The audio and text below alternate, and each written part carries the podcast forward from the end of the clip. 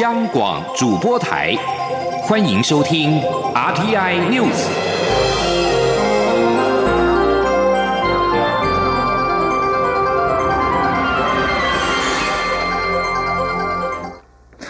各位好，我是张旭华，欢迎收听这节央广主播台提供给您的 RTI News。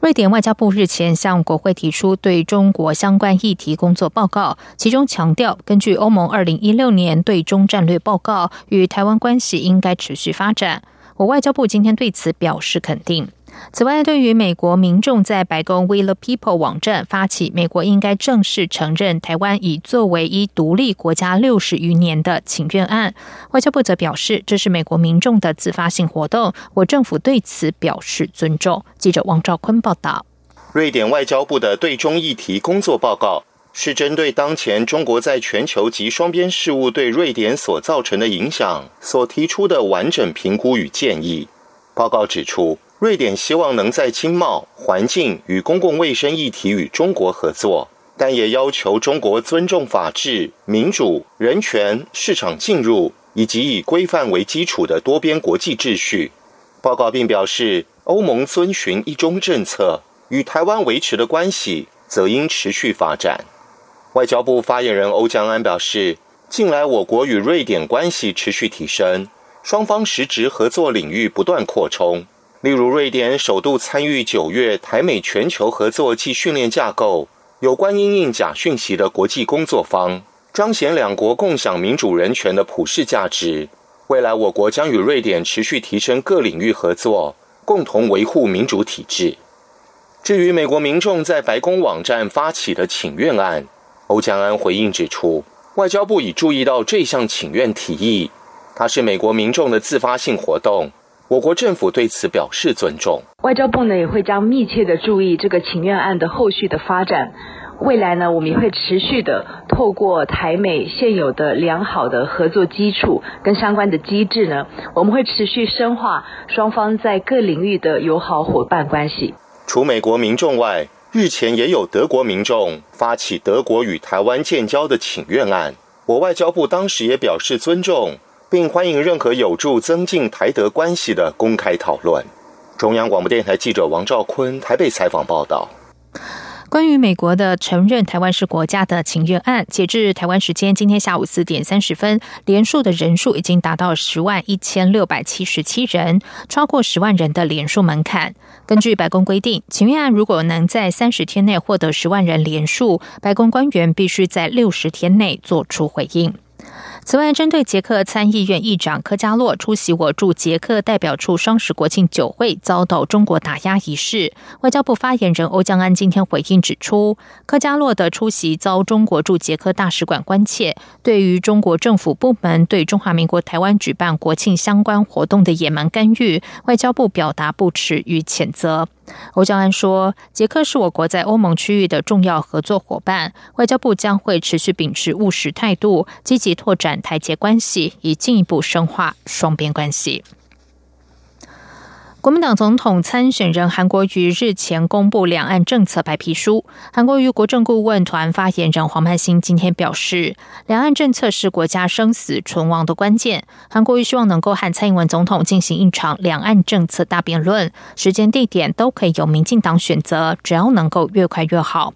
针对韩国瑜竞选团队批评民进党执政操弄亡国感，蔡英文总统今天中午在圆山饭店受访时回应表示：“王国说其实是国民党在炒炒作，这不是一个好现象，也是一个政治炒作。”至于两岸政策辩论仪式，总统指出，等他登记成为候选人之后，依规定就会进行辩论，不知道他们在急什么。请听王兆坤的报道。韩国瑜竞选团队质疑民进党操弄亡国感。蔡英文总统在出席药师工会全国联合会的活动后受访表示：“王国说其实是国民党炒作出来的，这并非好现象。”总统说：“那我们进来也看到国民党有很多的言论啊，都往这个方向来炒作啊，这是一个不好的现象，这是一个政治的炒作。”韩国瑜国政顾问团希望与总统对话与辩论每一项政策。总统回应指出。十一月，他登记成为候选人后，按规定会进行辩论。要辩论，本来就有机会。总统并提醒韩国瑜要注意自己是民选市长，对市政有责任，也千万不要回避高雄市议会的监督。关于网络流传总统动用百人陪猫看医生的讯息，总统表示，当天在动物医院讨论动物保护议题的活动有直播，直播就可以说明一切。但他注意到在周末或连续假日期间的假讯息特别多，因此要提醒国人不要轻易相信假讯息，而且进入选举最后阶段，抹黑或假讯息会非常多，呼吁选民特别注意。此外，总统在药师工会的活动致辞表示，随着台湾人口高龄化，药师在社会上有两个重要使命，分别是让社会有药用，以及让民众会用药。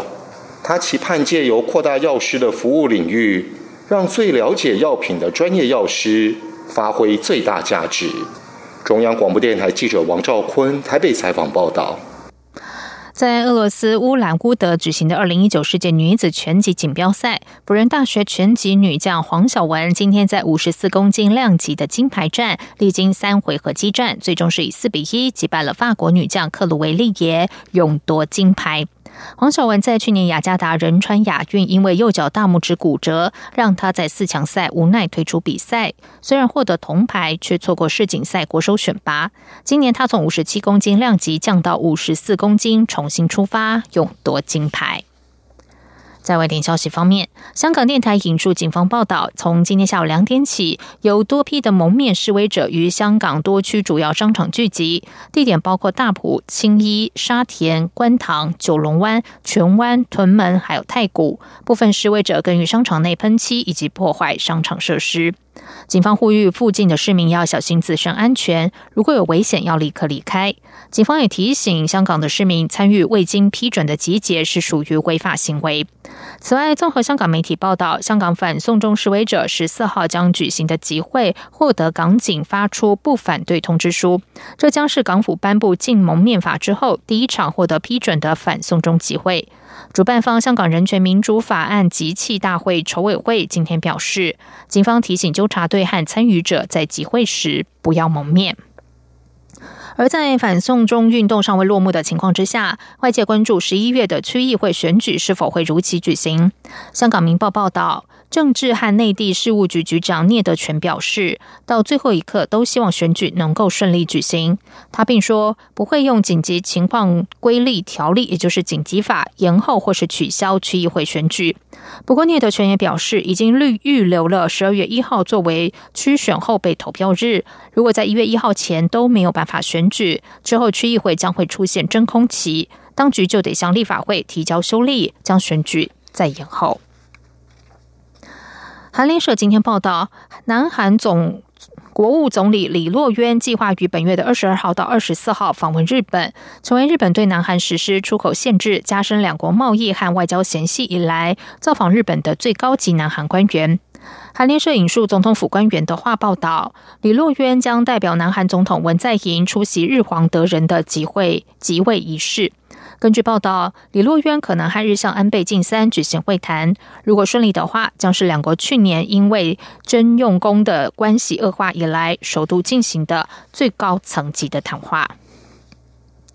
面对数十年来最强烈台风之一的哈吉被肆虐，日本政府今天派出了上万名的自卫队官兵投入了救灾工作，协助救援受灾的灾民，以及对抗哈吉被台风带来的洪灾。根据日本放送协会 NHK 截至日本时间今天下午一点半的统计数字，哈吉被台风已经造成十八人死亡、十三人失踪、一百四十九人受伤。强台哈吉贝十二号晚上从日本的静冈县伊豆半岛登陆之后，日本关东和东北就不时传出灾情，低洼地区严重淹水，有多条河川泛滥，并且造成将近五十万户停电。日本放送协会报道，虽然东京成田和羽田机场已经允许部分抵达航班降落，但今天仍然有超过八百架次航班取消，部分新干线列车行驶也受到了严重的影响。以上广主播台，谢谢收听。这里是中央广播电台台湾之音。